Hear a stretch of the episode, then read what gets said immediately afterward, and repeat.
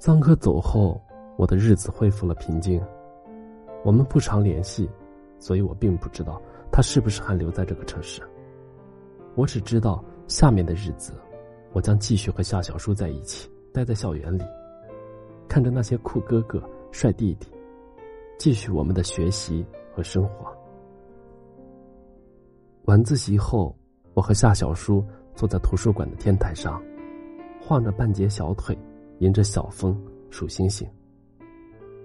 夏小叔弹了弹纸端的半截烟灰，他说：“林良，你说现在咱俩是不是也忒清纯了？”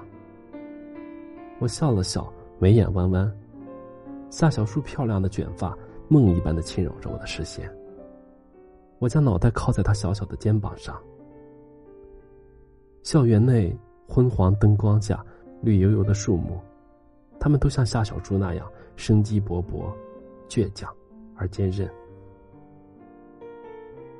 夏小叔用猩红的指甲掐灭烟蒂，跳到水泥地上，说道：“走，林亮，我带你去做一点更清纯的事去。”说完，便扯着我跑下楼梯，跑出图书馆，向操场前的一个大树跑去。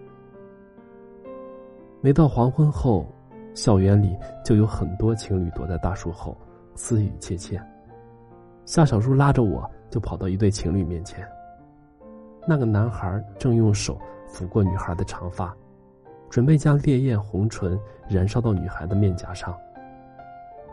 夏小叔睁大眼睛，很天真的模样，问道：“大哥哥，大姐姐，你们这是在做什么啊？”那对男女直接愣了。一个似泥金刚，一个似泥菩萨。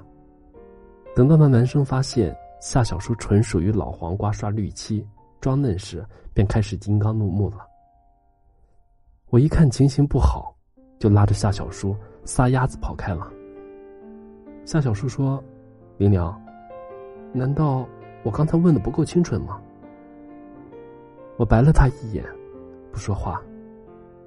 夏小叔之所以变得像今天这样酷爱青春这一词，完全是因为苏建昨天的一句话。昨天中午，食堂里在播放着《昭君出塞》，夏小叔指着电视上饰演王昭君的李彩华，嚷嚷道：“你们看这个女人，从头到尾都是一副死鱼样子，跟来了大姨妈似的。”他说这话的时候，全食堂的人。眼睛都停留在他的小身板上。苏静老脸通红，他说：“夏小叔，你就不能清纯一点吗？”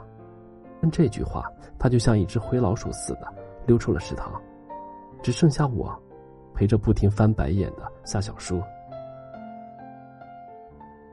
所以，夏小叔今天就神经质的追求起清纯来。我问夏小叔。小叔，你就这么在乎苏建啊？夏小苏说：“谁在乎？我就是觉得他错了。其实我一直很清纯。”说完，他看看我，林良，你说是不是啊？我一直很清纯。我默默的看着小叔白瓷一样的皮肤，默默的点头。在 S 大中，夏小叔的口碑并不好。他们说她是妖精，很随便的那种女孩子。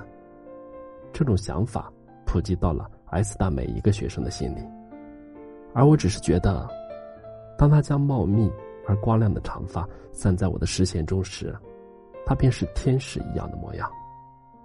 所以，当夏小树问我：“林良，我是不是很招人讨厌？”我说：“当然不是。”斩钉截铁。夜里睡觉时，夏小叔爬到我的枕头边，他说：“林良，我真不愿意苏建讨厌我。”他说话的声音很小，文娜一般。